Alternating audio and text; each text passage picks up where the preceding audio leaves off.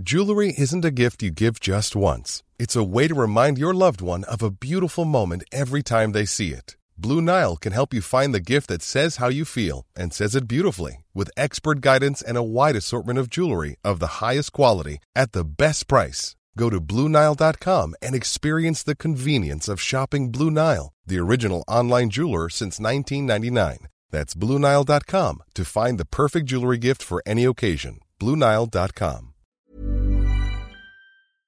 Heraldo Radio. La HCL se comparte, se ve y ahora también se escucha.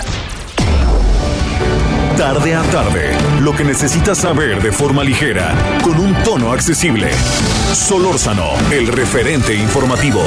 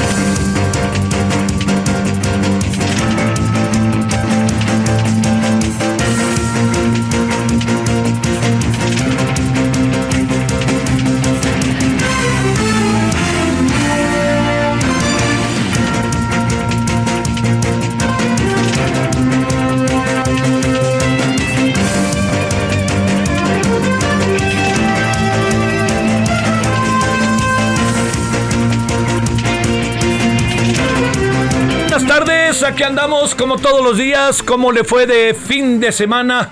Espero que bien. Estamos eh, abriendo la semana, lunes 9 de mayo.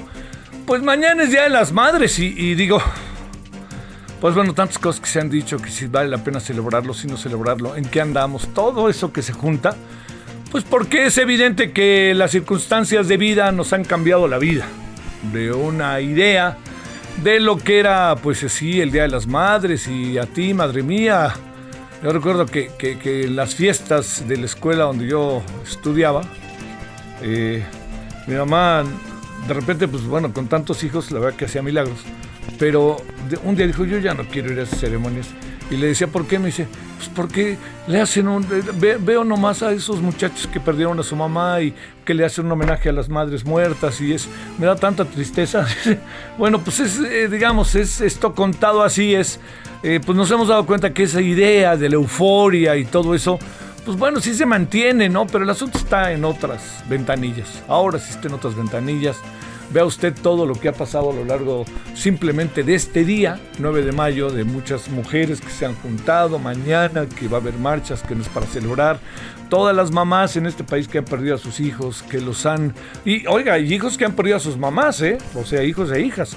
Entonces, bueno, pues mañana es 10 de mayo y como sea, supongo que habrá quien lo celebre invitando a su mamá o a quien se le ocurra, pues, a su mamá, cita, al este a comer o alguna cosa así, pero bueno, pues simplemente no se nos olvide y mañana trataremos de pues darle una vuelta analítica al tema, ¿no? Que es un tema sin lugar a dudas este, de enorme, de enorme relevancia. Bueno, yo le agradezco en nombre de todas y todos quienes hacen posible la emisión. Muchas gracias que nos acompaña. Eh, Ya le digo que es lunes 9 de mayo. Y bueno, mucho, ahora sí que se juntaron asuntos el fin de semana. Oiga, y todos son de enorme relevancia, ¿eh? Todos son de enorme relevancia. Eh, entre otras razones, porque, a ver, oiga, eso de los incidentes, perdóneme, pero eso de los incidentes eh, eh, en el espacio aéreo, no sé qué piense usted, pero es un asunto que, mire, yo la única, yo he tenido, pues como supongo que como cualquiera, como usted, como yo, que, que andamos, si tenemos la oportunidad de subirnos a un avión, sí le diría que yo he tenido incidentes, pero incidentes que tienen que ver con, con circunstancias que se presentan durante el vuelo. Por ejemplo, yo recuerdo muy bien que iba llegando una vez a la Ciudad de México, creo que era mexicana, y venía el equipo de los Tigres también, un sábado, un sábado o un viernes, no un sábado, porque iban a jugar en CEU el domingo. Y entonces venían, y venía este Ramón Ramírez, Luis Hernández, qué equipazo tenía Tigres, por cierto, ¿eh? Y entonces este venía bajando el avión y de repente eh, intempestivamente, yo creo que como pasó con este avión de ayer, el avión se fue para arriba. Y cuando se fue para arriba el avión, pues el susto fue generalizado y luego este, decía Luis Hernández que Ramón Ramírez le chocaban los aviones y que dice a tal grado me chocan, le chocan que está, este, que muchas veces este, Ramón Ramírez lo que hace es irse en camión a donde fuera con tal de no subirse al avión. Pero bueno, eso como la anécdota de ellos. Pero lo que pasó fue que cuando íbamos subiendo, eh, bueno, nos quedamos ahí arriba un rato y no se me va a olvidar, con una precisión y tranquilidad el piloto dijo, disculpen lo que sucedió, les voy a explicar qué pasó. Y entonces explicó que una bolsa de aire y que era muy difícil porque no iba a poder mantener, algo así nos dijo. No sé si fue eso o no, pero cuando salimos y volvió a, bajar el avión para estacionarse, este, todos en lo general hasta le aplaudieron y el piloto este, fue todo bien. Pero eso fue lo que se dijo, no es que tuviera que ver con un controlador aéreo, que estaba un avión en la pista. En este caso, lo que pasó ayer ya ha pasado varias veces, es también que no podemos confiar en, en la rapidez de reacción de las y los pilotos, ¿no? Lo de eh, Volaris, salvo su mejor opinión, es que, eh, es, que eh, toma toma una decisión el piloto en función de la información que más o menos hay, va este, medio escuchando, porque traemos un asunto preocupante con los controladores aéreos. Y lo traemos desde hace dos o tres años, ¿eh? no es nuevo el asunto. Nadie duda de su capacidad, pero el problema está, no sé, sus jornadas de trabajo. Es un trabajo muy tenso, las jornadas de trabajo, su paga, la información que tienen, los equipos, si son de la de, modelo, ya sabe, así de un de, último generación, pues todo eso, como usted y yo lo sabemos, pues eso pesa, ¿no? A la hora de hacer ciertas cosas. Bueno, pues este, ese es tema, al ratito hablaremos de ello porque se han reportado una cantidad de incidentes que empieza esto a ser verdaderamente importante. Y hay otro tema que da y da vuelta, da y da vuelta, que me parece que no queda, sigue sin quedar claro por más que diga lo que diga la jefa de gobierno. Yo creo que están cargando ya el problema. Están cargando ya el problema. Con eso le digo todo. ¿Qué quiero decir con están cargando el problema? No lo están resolviendo. O sea, hablo de la línea 12. A ver, déjeme decirle por qué se lo planteo. Porque, eh, digamos, hay una crítica al reporte y el reporte que se dio a conocer por el periódico El País cómo lo hizo o cómo lo consiguió. Yo no sé si lo hicieron para precisamente castigar a la señora Claudia Sheinbaum y decirle, mire usted todo eso. No sé, a me parece que es, el complotismo es muy propio, la, la percepción de complotismo es muy propia de este gobierno. Pero yo lo que sí creo es que, pues estaba ahí, estaba y debía haber estado pues este rápidamente la transparencia de la información, pero lo escondieron y entonces incluso ahora algunos funcionarios del gobierno salen a explicar lo inexplicable, Así se lo digo, ¿no? Porque no, no, no acaban de dar con toda claridad este, información que nos pueda ayudar. Pero bueno, eso si le parece también lo, hablaremos al rato. Y este, yo, yo quisiera, para, para cerrar el inicio de la emisión, ¿sabe qué? Yo quisiera, quisiera plantearle que a mí me parece que la gira del presidente fue muy buena. La verdad. Digan, ya sé que se van a venir encima, pero bueno. En Cuba acabó pasando lo que yo dije. ¿No? Así. Bueno, y no lo veo nada de malo. Fue el Club de Elogios Mutuos. Aunque el presidente sacó ahí un que renazca la revolución, que quién sabe cómo haya sido interpretado, ¿eh? Pero eso, pues en el fondo era una crítica tímida, pero una crítica única. De ahí en fuera todo fue el Club de los Elogios Mutuos. Y este, lo que me parece importante para Centroamérica es primero la, relevancia, como le dijimos en su momento, que el presidente fuera a Centroamérica. Eso es muy importante. Eh, yo sigo pensando que fue tarde, pero ya está ahí y ya veamos los resultados. A ver, ¿qué pasa con los resultados de este viaje? Los vamos a ver un poco en la Cumbre de las Américas, vamos a ver si ahí se logra colocar en la agenda el tema centroamericano, México, con todo lo que tiene que ver con el, tema de inmigración. Pero también vamos a evaluar qué tanto Centroamérica está haciendo algo, porque le voy a decir una cosa, México no puede tan fácilmente involucrarse en resolver los problemas de Centroamérica, porque tenemos muchos problemas nosotros. Entonces la cuestión es cómo le vamos a hacer. Ese es el asunto. ¿Qué tenemos para ofrecer si no podemos ofrecer mucho porque tenemos que resolver lo nuestro? Y también hay algo, ¿eh? Sembrando Vidas y Construyendo Futuro son programas que ahorita están siendo muy rentables en lo político, pero vamos a ver cuánto pueden durar porque al fin y al cabo lo importante está en que los jóvenes pues puedan insertarse en el mercado de trabajo y para eso que se requiere pues que haya empleo, se requiere una activación de la economía, porque lo que estamos haciendo en el acuerdo de la semana pasada es colocar la economía mexicana un poco en, ahora sí que en focos, le diría yo, de, colocarla lo más que se pueda en focos rojos, en poder, en, en los menor número de focos rojos rectifico y poder al máximo frenar, atemperar una situación económica que es muy desfavorable para la población. Entonces, ¿cómo hacerle? Es ahí lo que se está tratando de hacer. Pero esto no significa que hay crecimiento, significa que se detiene una caída, pero no hay crecimiento. Y con el crecimiento viene el empleo. Bueno, pensemos, ¿no? Y démosle vuelta a todos estos asuntos que vamos a tener el día de hoy, hoy, aquí y en la noche. Yo le agradezco mucho que, que nos acompañe. No puedo pasarlo por alto, pero Qué bonito jugaron las Chivas ayer. Ahí está un candidato a ser campeón, no a calificar a la siguiente ronda, a ser campeón. Ojalá así sea. ¿Qué partido se viene con el los amigos de Guadalajara, eh? Amigas. Uy, ahora sí. Es que es un. Siempre hay rivalidad. Algunos dicen que es el gran clásico. Pero un Atlas Chivas, con Atlas campeón. Chivas que va increciendo. Y jugando los dos partidos obviamente allá en Guadalajara, en el Akron y en el, en el, este, en el teatro, en el Estadio Jalisco, se pone bonito, ¿no? Se pone bonito, porque va a ser jueves y domingo. Y el jueves en la tardecita sí se pone bonito ese partido, ¿eh? Además, yo sí creo que es un partido que le viene bien a los dos en función de cómo están. No dudaría que el que ahí brinque pueda ser campeón, ¿eh? Yo digo que los que están para campeones, Tigres. Yo creo que Tigres siempre hay que tenerle cuidado. Cruz Azul trae más broncas que las que trae, este, pues ya, ya ni digo, ¿no? Pero pues, que las que la, trae una infinidad de broncas. No voy a decir que quién, me aguanto. Este, pero, eh, eh, pero digamos, este, si las resuelve, ya sabe, luego eso incentiva. Pero yo creo que el asunto está entre Tigres. Señora, yo sé que no le gusta que hable de fútbol, pero a ver, yo creo que está entre Tigres, Atlas, Chivas América. Yo creo que hay entre esos. ¿Por qué no pongo a los otros? Créame que sí, pero es que en función de cómo están ahorita. Claro que estamos en un torneo en donde a la mera hora se dan un giro de 180 grados y los equipos van para arriba. Eso puede pasar con el Puebla, por ejemplo. Hubiera estado bien que pasara Mazatlán, ¿no? Pero ay, ay, ay, sí hubiera estado divertido.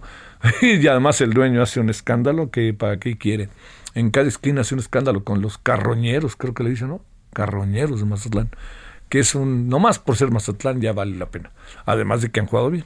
Bueno, 17-12 en la hora del centro, muy buenas tardes. Solórzano, el referente informativo.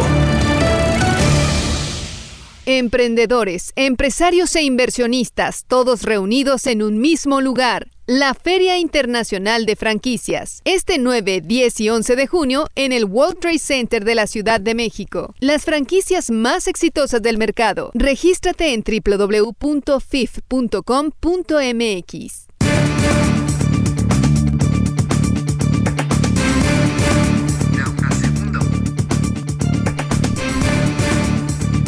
Bueno, pues este, veamos el asunto de los incidentes aéreos que da la impresión de que fue realmente capacidad pilotos, pilotas avesados los que lograron este, evitarlo. El capitán Heriberto Eguiluz es el presidente del Colegio de Pilotos Aviadores de México. Capitán, ¿cómo estás, Heriberto? Buenas tardes. Javier, muy buen día. Un saludo eh, a ti y a tu auditorio. Este, ¿te han tocado cosas como esas a ti, este capitán? Fíjate que sí, en mi historia de volar alguna vez me tocó que, es una incursión en pista, eh, no tan cerca como esta, que fue pista ocupada y te mandan al aire, ¿no? Como es la, maniobra que uno tiene que hacer en estos casos, que ellos en cuanto la detectaron, pues iniciaron su ida al aire, ¿no? Eh, lo que no es normal es, es el, eh, el que esté pasando en este que, haya pasado en estos momentos donde está haciendo crisis aparentemente todo este asunto de CENIAM y el, rediseño del espacio y el ruido y el nuevo aeropuerto. Entonces se da con muchas coincidencias esto y esto es por lo que creo que, digo, aparte que que no es la primera vez que pasa esto en el aeropuerto de la Ciudad de México, nada más que sí es la primera vez que tiene un video como tal, eh, han pasado muchas incursiones en pista, pero de otra manera, a lo mejor que va a despegar un avión y otro está cruzando, cosas de esas y se interrumpe el despegue, ¿no? Entonces, desgraciadamente, si esto pasa más seguido de lo que se debiera, eh, pero los pilotos efectivamente hicieron lo que les correspondía, que fue irse al aire, dar la vuelta y va de nuevo y lo hacemos seguro y a sufrir los que van arriba, ¿no? Este, a ver, yo me acuerdo, yo contaba de un incidente que hubo, pero se debió a condiciones climatológicas. Cuando aterrizamos casi le besaban los pies al, al, piloto.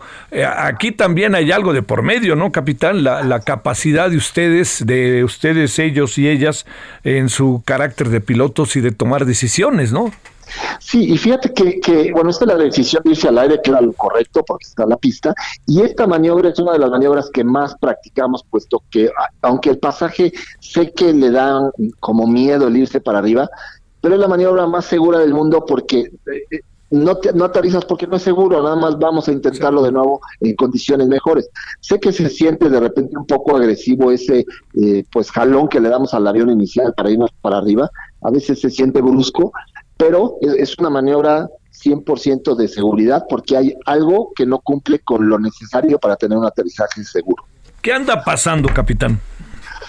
Pues mira, yo creo que lo que hay que esperar aquí es la investigación de este caso específico. Porque no, no, no me gustaría decir que ese controlador es el que tuvo el, el que cometió el, el error final. Es decir, el único error, perdón. Él hizo el error final porque es el que tiene el micrófono en la mano. Claro. El, director de CENIAM no va a cometer errores porque él no trae el micrófono en la mano. No va a tener errores que, que, que sean, los veamos aquí en un video como este. Pero lo que sí que hay que investigar es, a ver, ¿cuánto tiempo llevaba ese controlador? ¿Hubo un intercambio de, de que antes había otro controlador y luego entró él y no le informaron que había un error en la, un avión en la pista? ¿O están dobleteando turnos por cuestión de que no hay personal o de cuestiones de ganar más salario? ¿O no se les está dando adiestramiento o, o, no, el, o no el adiestramiento adecuado? Es decir, es un abanico de posibilidades de qué fue lo que ocasionó que este controlador cometiera este error finalmente, ¿no? Entonces aquí lo importante es que esto pasó, afortunadamente no pasó a mayores, y lo que la autoridad debe de tener es una serie de, reportes similares a esto y que ha hecho para que no estén pasando nuevamente. Esto es lo que, lo que hay que señalar y realmente exigirle a la autoridad, y en este caso a CENEAM, dime qué has hecho para todos estos problemas, porque pues, pues aparentemente no se hace nada, ¿no? ¿Qué significa el rediseño del espacio aéreo y por qué se da el rediseño del espacio aéreo, Heriberto? Bueno, eh, ellos, eh, eh, la historia fue que era introducir un, vuelo hacia el aeropuerto con, con la técnica de vuelo utilizando los satélites que se llama PBN, ¿no? eso fue lo que nos vendieron. lo que vemos es que realmente fue para ganar un espacio sobre el aeropuerto Felipe Ángeles y que pudiera operar ahí, porque en los nuevos procedimientos se le da la vuelta al área de Santa Lucía, que antes sobrevolábamos de todas, todas ahí. Entonces se da esto eh, con, con la excusa de introducir el PBN, que eso era algo necesario en México, íbamos 20 años atrasados. de haber hecho esto. Eh, pero lo que también hemos visto a través en, en, este año de prueba es que faltaron muchos estudios complementarios, como sería el estudio del ruido, y si vemos este, no hay otro estudio de capacidad, o si lo hay de capacidad, no los han dicho cuál es la capacidad de ambos aeropuertos operando simultáneamente. Y de esto podríamos buscar otros estudios que no se hicieron o se hicieron muy a la ligera para cumplir. Eh, si recordamos, bueno, desde que se dio el, el banderazo para Santa Lucía, se pusieron a trabajar en esto, pero normalmente los simples estudios toman cuando menos dos años hacerlo, ¿no? Y aquí a los dos años ya estaban implementándolos, cuando tomaría otro tiempo, pues cuando menos de un año para buscar la implementación con adiestramiento al personal eh, de, control de tránsito aéreo y todo esto. Entonces es algo que lo sacaron demasiado rápido desde mi punto de vista para cumplir con una fecha de inauguración, ¿no? Ese era el deadline que tenía. Sí, sí, Eh, a ver, ¿en, qué estamos metidos en, en, esto, Heriberto? En el sentido de, ¿no sirve, no nos sirve de lo que tú has podido ver, el aeropuerto Felipe Ángeles? ¿Esto tiene que ver con el aeropuerto Felipe Ángeles o no tiene que ver con el aeropuerto Felipe Ángeles? Incidentes como los que hemos estado viviendo. Ahí, ¿cómo podríamos definir el territorio? porque entiendo que es muy fácil pegarle a la IFA, ¿no? Al, Felipe Ángeles, pero también la pregunta es si realmente es así o estamos en una transición o hay broncas internas, por ejemplo, entre los controladores. Mira, yo creo que separemos el, evento que hablamos del fin de semana, separémoslo de lo del eh, el rediseño del espacio, porque eso no tuvo que ver con el espacio aéreo. Eso fue un problema de pistas de que estaba, iban a estar dos aviones en la misma pista al mismo tiempo, eso no tiene que ver con la aproximación. Pero en todo lo demás, eh, es decir, a la IFA no tiene sentido pegarle si ellos demostraran que los estudios demuestran cuál va a ser su capacidad final. Porque aquí ha habido el gran problema que ellos dicen, no, ya corrimos las computadoras y nos ponían una serie de, de como si fuera un juego de televisión donde va un avión atrás de otro y nadie se afecta y todo se mueve perfecto. Pero la realidad no es esa, la realidad es que todo el tiempo está habiendo vectores, está habiendo cambio de rutas en esta parte final, por eso se han dado acercamientos al terreno de los aviones, que fue lo que reportó IFALPA mediante su comunicado que saca. Ha habido muchos acercamientos entre aviones, más de los necesarios, y están los números ahí, las líneas aéreas los tienen los números. Eh, en esto hay que resaltar que la autoridad no acude a estas reuniones para enterarse, porque las reuniones son para enterarse, pero la autoridad no va. Y entonces, ¿cómo se van a enterar? Que esto es parte de lo que, lo que Estados Unidos está viendo en la auditoría. ¿Dónde está tu supervisión de todo? Y esto corre directamente de la dirección de control, de que no mandan a nadie a estas reuniones. No sé si no son importantes para ellas, pero ahí están estos datos de los que estamos hablando. Y es como el iceberg, ¿no? Eh, la punta que vemos de un iceberg es el accidente. ¿Qué pasó abajo? Es esto, son los reportes que hay, los incidentes, los, los acercamientos. Pasan tantos que eventualmente podría pasar un accidente, ¿no? Ah. Eh, son estadísticas nada más. Ahora, con el AIFA, ¿qué pasa? Que hoy con seis operaciones, seis de salida y seis de llegada, no podemos decir que eso sea un, una, una, causante de, de, lo que está pasando, porque es mínimo ese, eh, eh, esas operaciones. Podría no haber llegadas y que le dieran vectores para aterrizar a cada quien en su pista y no pasaría nada, son muy pocas. Entonces, hoy lo único que vemos es que hay una, pues probablemente hay una desorganización interna que no están pudiendo controlarlo porque ni siquiera pueden llevar al aeropuerto Benito Juárez los mismos aviones que llevaban antes, ¿no? Aquí no es comparar Nueva York con México, es comparar México hoy con México prepandemia y hoy estamos peor en demoras que en prepandemia con más aviones. Sí, claro. Entonces el problema tiene que ser interno. Se habla mucho de presión a los controladores. Eh, yo no sé si corrieron o no, o sea, he, escuchado y he leído que despidieron a muchos controladores experimentados y metieron a la gente nueva, pero la experiencia no es algo que se, se, logre por decreto. No. No, y, no, y el adiestramiento a estos también es, es una cosa muy, muy importante que se debe de cumplir con todo el tiempo necesario lo que tome para tener controladores capacitados en cada uno de los puntos que van a hacer. Eh, eh, bueno, con de los que reportan cosas hacia adentro, su sindicato habla de que en lugar de haber dos controladores por posición, hay uno en dos posiciones, ¿no? es decir, hay de tres controladores. Ah. Y, y, todo esto sí sería directamente de CENEAM. Y la pregunta, ¿por qué la autoridad no ha supervisado ese tipo de operación? Eh, este sábado pasado hubo una reunión con el subsecretario y fue muy positiva porque realmente el subsecretario se puso las pilas, diríamos, y dijo, aquí hay algo mal, tenemos que arreglar esto, ¿no? Entonces, eh, bueno, y luego viene el, el día siguiente viene el incidente, ¿no? Y viene el incidente, curiosamente, y luego la renuncia, ¿no? Entonces, qué bueno que, que hoy la subsecretaría quiere tomar cartas en el asunto pero va más allá de, muchas cosas, ¿eh? porque esta investigación la debe de hacer la Dirección de, Investigación de Accidentes para que dé las conclusiones y le diga a cada quien lo que tiene que hacer. El presidente no puede menospreciar lo sucedido, ¿verdad? No, por supuesto que no. Y bueno, afortunadamente esto no pasó nada, ¿no? Al final fue una incursión peligrosa que pudo haber sido catastrófico como un accidente en Los Ángeles en el 91 que aterriza un avión arriba del otro, que hubiera sido algo parecido a lo de aquí es catastrófico lo que pudo haber pasado. Pero bueno, qué bueno que no pasó nada. Ahora lo que hay que ver es qué, qué sucedió para llegar a este punto de Exactamente, ese es, ese lo que hay que ver. Claro. Bueno. El camino seguido. Sí.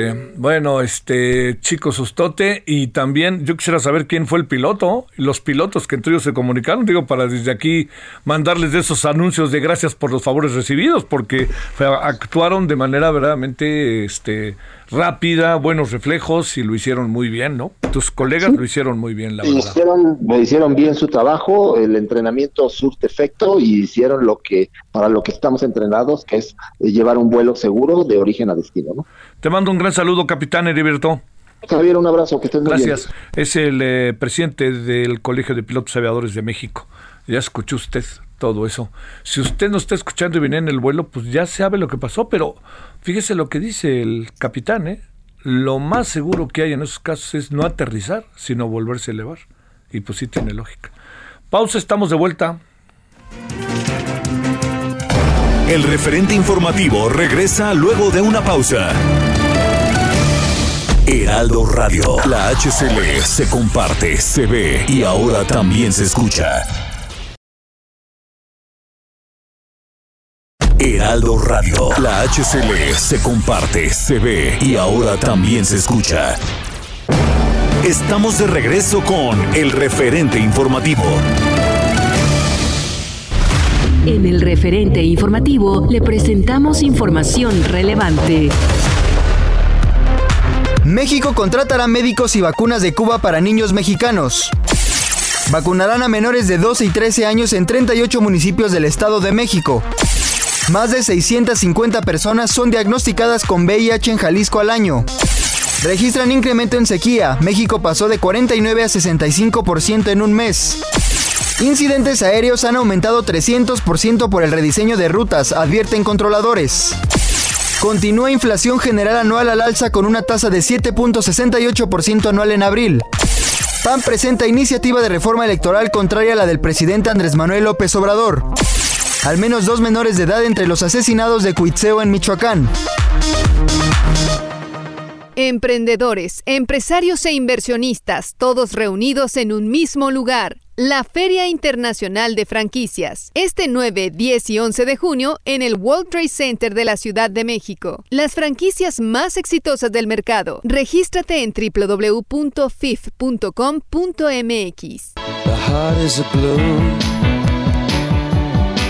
shoots up through the stony ground. There's no room, no space to rent in this town. You're out of luck. And the reason that you had to care, the traffic is stuck. And you're not moving anywhere. You thought you found a friend to take you out of this place. Someone you can lend a hand Hey, it's Ryan Reynolds, and I'm here with Keith, co star of my upcoming film, If, only in theaters, May 17th. Do you want to tell people the big news?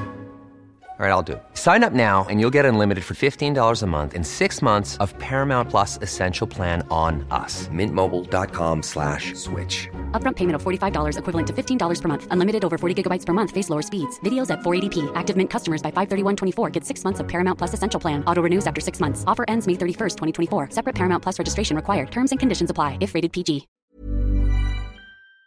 It's a beautiful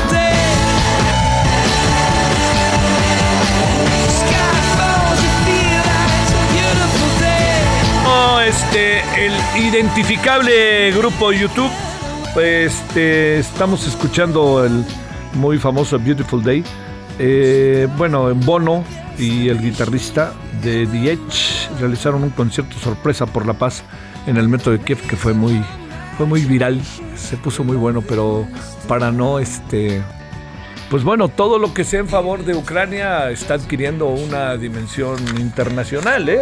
no solamente regional, para decirlo de manera muy clara. Mire, tenemos este tenemos un asunto que está en curso, eh, de nuevo la vida de los periodistas en vilo, ¿no? Y cuando le digo que la vida de los periodistas en vilo, este, le cuento que Eh, bueno, no, no, adelanto mucho por lo que acaba de pasar en Cozoleacaque, allá en Veracruz. A ver, Juan David, te saludo con gusto. ¿Qué pasó? Eh? Javier, te saludo también con gusto desde Veracruz, pero con la mala noticia, la lamentable noticia de que dos mujeres compañeras periodistas fueron ejecutadas esta tarde en la colonia Cerro Alto, municipio de Cozoleacaque, esto en la zona sur de la entidad veracruzana. Javier, decirte, se trataba de la reportera Yesenia Mollinedo Falconi y su camarógrafa Sheila Joana García Olvera. Estaban al interior de un vehículo particular, afuera de una tienda de autoservicio, esto alrededor de las 3 de la tarde, y fueron sorprendidas por sujetos armados, Javier, sobre la calle Benito Juárez, quienes las atacaron a sangre fría a balazos. Eh, Yesenia era dueña de la agencia informativa El Veraz y Joana era su camarógrafa en la cobertura de temas de información general, política. Eh, estábamos checando la página de Facebook de su portal informativo y se observa que daba cobertura a algunas temáticas sociales, eventos del gobierno municipal, del ayuntamiento de Cozoleacaque. Y pues lamentable la noticia, Javier, la Secretaría de Seguridad Pública informó hace un par de horas que eh, se activó el código rojo para eh, dar con los presuntos responsables de esta lamentable agresión y pues con estos hechos, Javier, suman ya siete periodistas asesinados en lo que va de la actual administración estatal que encabeza nuestro gobernador Cuitlavo García Jiménez. Y también recientemente, Javier, la Fiscalía General del Estado dio a conocer que ya inició una carpeta de investigación ante estos hechos en los que perdieran la vida ambas comunicadoras sin embargo, pues destacar que la fiscal general Verónica Hernández Yadanz está asegurando que no habrá impunidad en este caso, que se van a agotar todas las líneas de investigación, incluida su actividad periodística. Y también ya veíamos por ahí un Twitter, este, un tuit del gobernador Cuitlao García Jiménez, Javier, donde se compromete a que pues están llevando a cabo los operativos correspondientes en toda la zona sur, acá que está muy cerca de Coatzacoalcos, Javier, una zona que ha sido azotada por el crimen organizado, donde sabemos que han aparecido cuerpos, donde sabemos que la ola de violencia está, pero a la orden del día. Y es por eso que están eh, generándose estas reacciones en este momento, Javier. Yo personalmente no conocía a la compañera, ya está pues muy lejos de donde yo me encuentro. Yo estoy en la ciudad de Jalapa, la capital de Veracruz.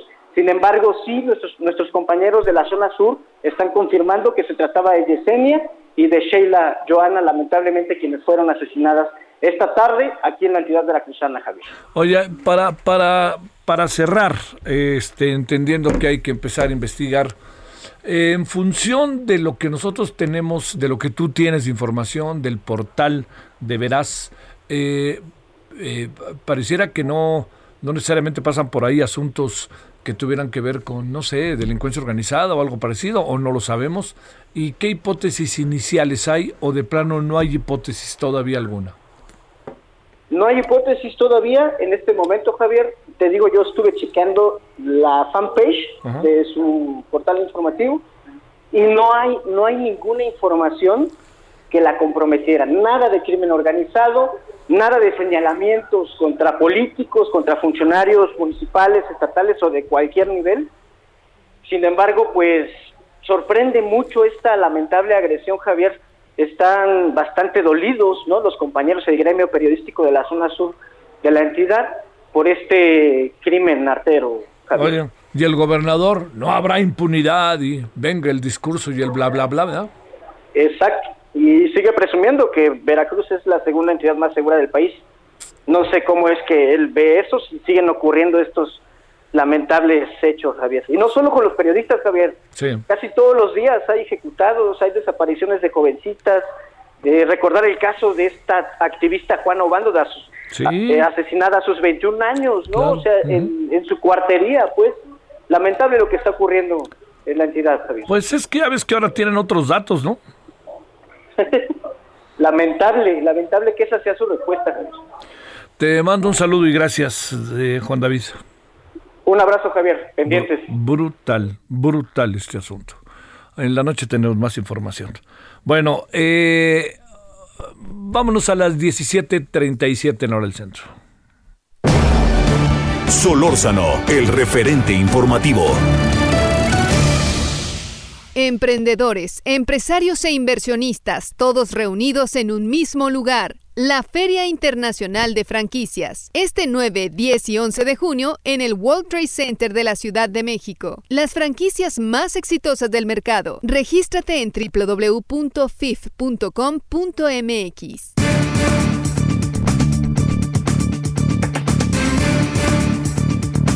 Bueno, eh, punto y aparte. Eh, bueno, punto y seguido, más bien. Eh, Gerardo Arriola, destacadísimo periodista, mucho tiempo corresponsal en La Habana, autor de su libro más reciente es Cuba, el futuro a debate, y es el personaje, diría yo, idóneo para hablar de Cuba, ¿no? De muchas cosas que pasan, de la relación, de la visita y de otras cosas, además de su libro.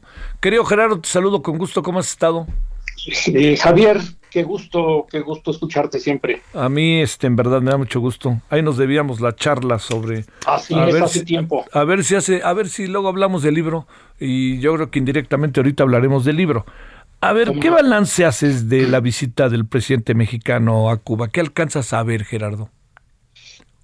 Javier, yo creo que hay luces y sombras eh, por una parte, eh, fue muy notorio, también era previsible, eh, que tuviera una gran fuerza el, escenario simbólico, el mensaje de, cercanía de los gobiernos de México y Cuba, que remite a la época de la Guerra Fría, durante, durante alrededor de 30 años, desde el triunfo de la, de la Revolución cubana hasta la caída del muro de Berlín, eh, tú te acuerdas que las relaciones entre México y Cuba tuvieron un tono muy, muy especial, muy particular, eh, de una gran cercanía, afinidad, en fin. Esto también debido no, no necesariamente a, cuestiones, eh, digamos, a, decisiones muy unilaterales del gobierno mexicano, sino a una serie de, a un esquema de, de, de, de entendidos entre Cuba, México y Estados Unidos.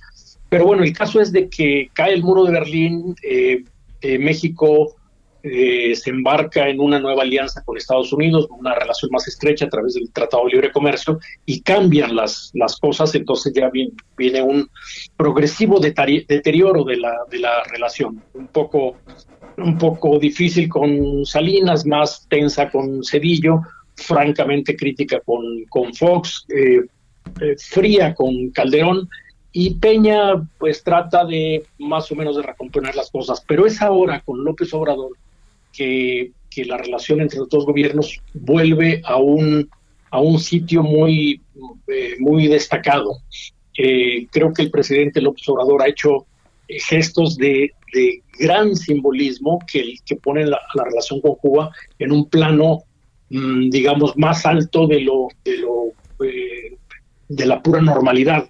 Eh, cito, por ejemplo, la, eh, la invitación a, al presidente Díaz Canel a que participe en, en, el, en, el, en el desfile militar del 16 de septiembre, algo insólito en la historia, en la historia de esas celebraciones. Pues yo creo que yo creo que eso es y, su discurso, un discurso de casi una hora, eh, muy enraizado en, la historia, creo que abona a, esa, a esa idea. Y, y por supuesto, pues los, los, el gobierno cubano eh, alienta ese tipo de, ese tipo de, entendimiento. Pero por otro lado, eh, hay un, bueno, hay varios asuntos, pero yo creo que uno muy importante es el de la migración cubana, que prácticamente no aparece en los discursos eh, casi no aparece, o mejor dicho, no aparece en los documentos. Hay por ahí una un pálido anuncio de que, de que se elevará el nivel del consulado mexicano en, en La Habana, pero digamos detrás de, debajo de esos discursos eh, de, simbolismo histórico, eh, pues hay un, hay un, hay un problema serio. Primero, una crisis migratoria en, en Cuba, eh, parte de esa migración eh, pasando por, por, Centroamérica, por México, eh, en el ejercicio de un, de un derecho, pero también como parte de un foco de atracción de la delincuencia organizada y por lo tanto eh, fuente de inestabilidad y, y, al final de cuentas un conflicto de seguridad nacional para, para México. Eh, sorprende que un asunto de esta dimensión no aparezca eh, ni, ni, en la agenda, ni en los discursos, ni, por, ni por ningún lado. Eh, es, esa es la parte, digamos, oculta o la parte menos visible del asunto, Javier.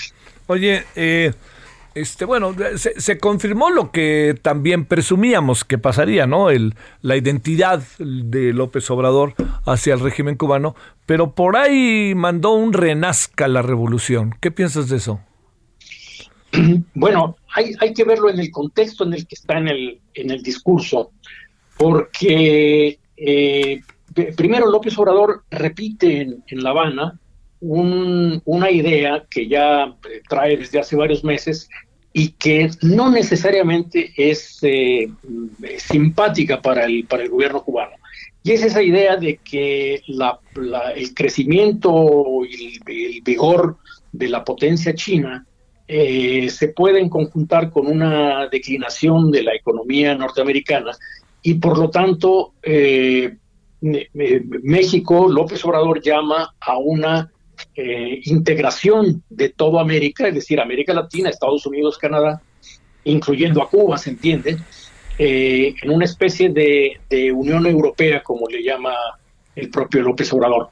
Eh, esta es una parte. Y la otra parte en, el, en el discurso es la, la, la visión de López Obrador de que Estados Unidos, es decir, de que se requiere un entendimiento entre Cuba y Estados Unidos porque eh, la, agresión económica eh, norteamericana y la, y, la hostilidad política de Estados Unidos hacia Cuba eh, buscan una especie de rebelión, de provocar una rebelión dentro de, Cuba. Eso es una visión que omite las propias causas internas de lo que, lo que ha propiciado las manifestaciones de protesta en Cuba del año pasado. Te acordarás que en julio hubo una, una gran movilización y después pues un procesamiento y demás. Que yo creo, digamos, eh, eh, ponderando lo que dice, la forma en que lo dice, que cuando habla de que la revolución sea capaz de renovarse, se está refiriendo a la reforma económica que está en curso en, en Cuba, pero que ha, ha tenido muchos tropiezos, se ha estancado, eh, hay un plan, el año pasado, un plan que fracasó, francamente, y que lo reconoció el gobierno, que era el plan de la unificación monetaria, porque eh, a final de cuentas lo que propició es un estallido de la, de la inflación, que, que es una de las una de las causas importantes de las de las protestas del año pasado. Entonces, si es si, si, si tuviéramos que interpretar estas frases que son bastante crípticas, desde luego. Claro. Eh, yo creo que yo creo que se refiere a eso. Incluso dice, eh, tengo la convicción y la fe de que en Cuba se están haciendo las cosas con ese propósito. Es decir, una, una, una revolución que se renueva, una revolución en la revolución, etcétera. Eh, a mí me parece que lo más cercano es eso, es una alusión a que la reforma existe y, que la reforma va bien. En realidad no va bien, eso es parte de la discusión, parte, si, me permites, el, la referencia, parte de lo que yo hablo en el, en el libro, pero eh, de alguna forma creo que, creo que López Obrador abre ahí como una especie, como una puerta de salida y decir, eh, por aquí pueden irse ustedes y posiblemente los apoyaremos. No, no, no entiendo muy bien la cosa porque... Críptica. Exacto, sí, sí, las frases son bastante eh, bastante crípticas, bastante cifradas.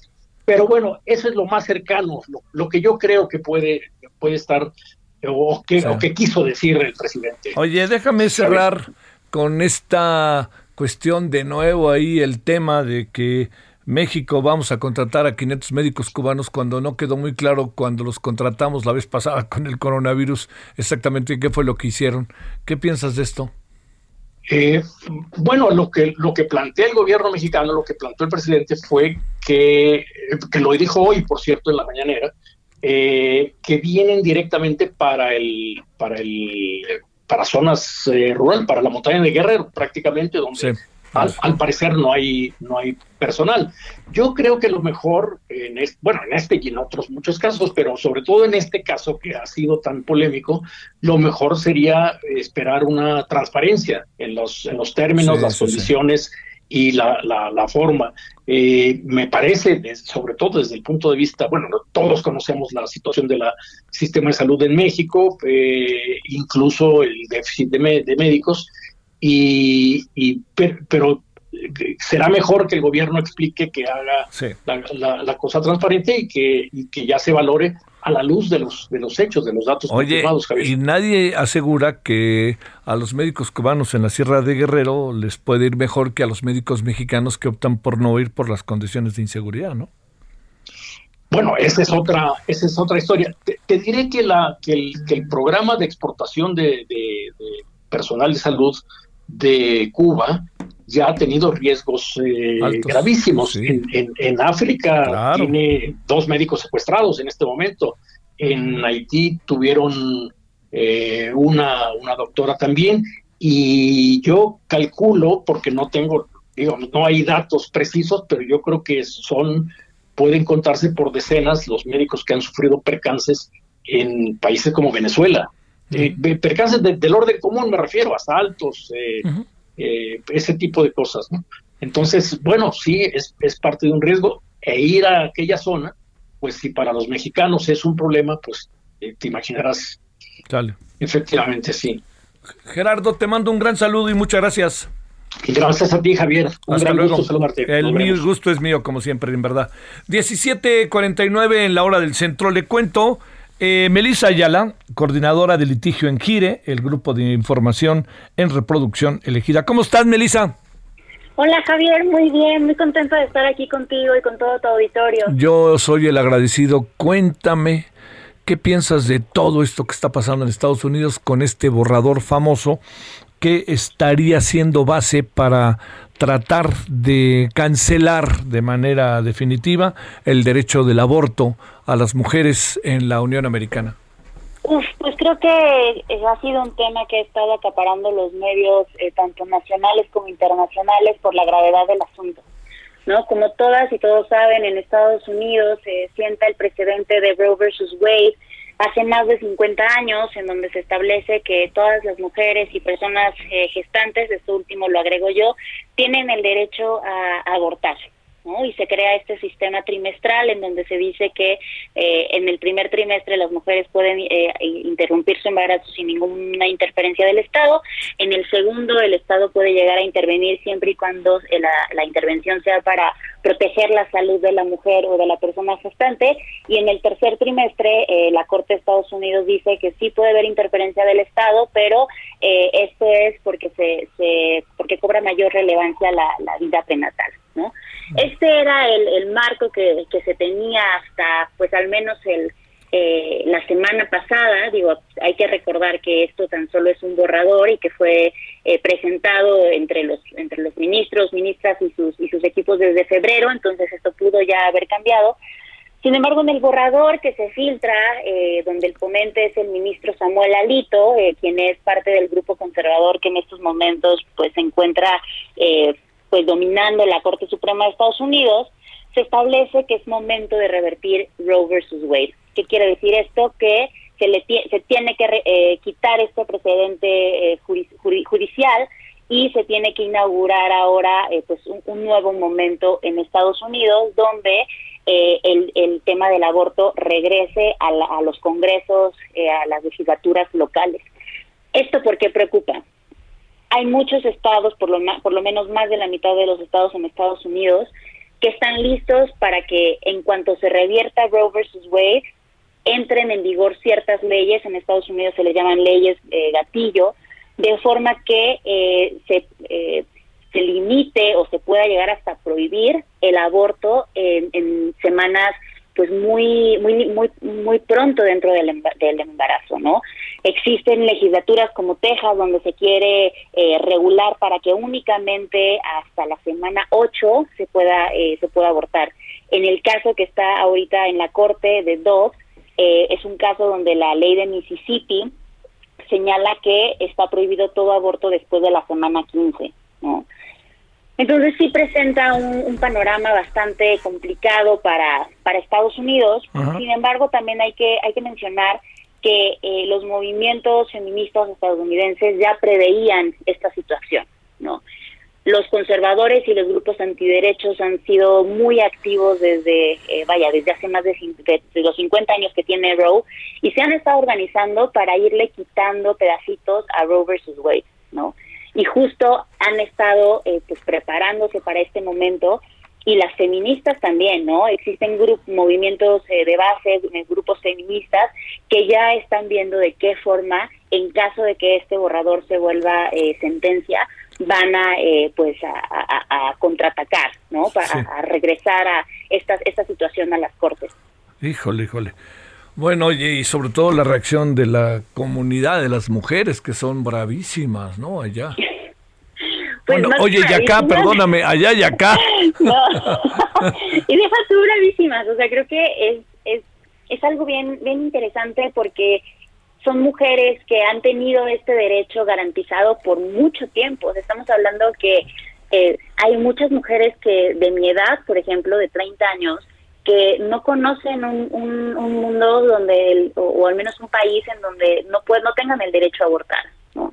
Entonces, ante esta situación en donde, y, vaya, todos sabemos que el, derecho sobre nuestro cuerpo es uno de los derechos más íntimos de eh, que, vaya, que, se tienen que garantizar por parte del Estado. Y, y, y, más en un, en un país, pienso en Estados Unidos, donde ni siquiera tienen licencia de maternidad pagada las mujeres. Entonces tienes una situación en donde, por un lado, se quiere prohibir el aborto, pero al mismo tiempo eh, se dice, o sea, a las mujeres y personas gestantes que deciden continuar con el embarazo les hacen la vida lo más complicada posible. Entonces realmente no se está a favor de las mujeres y de las personas gestantes bajo ningún supuesto, ¿no? Bueno, este, Melissa, le seguiremos, le seguiremos esta semana porque creo, creo que pueden pasar cosas y te mando un gran saludo.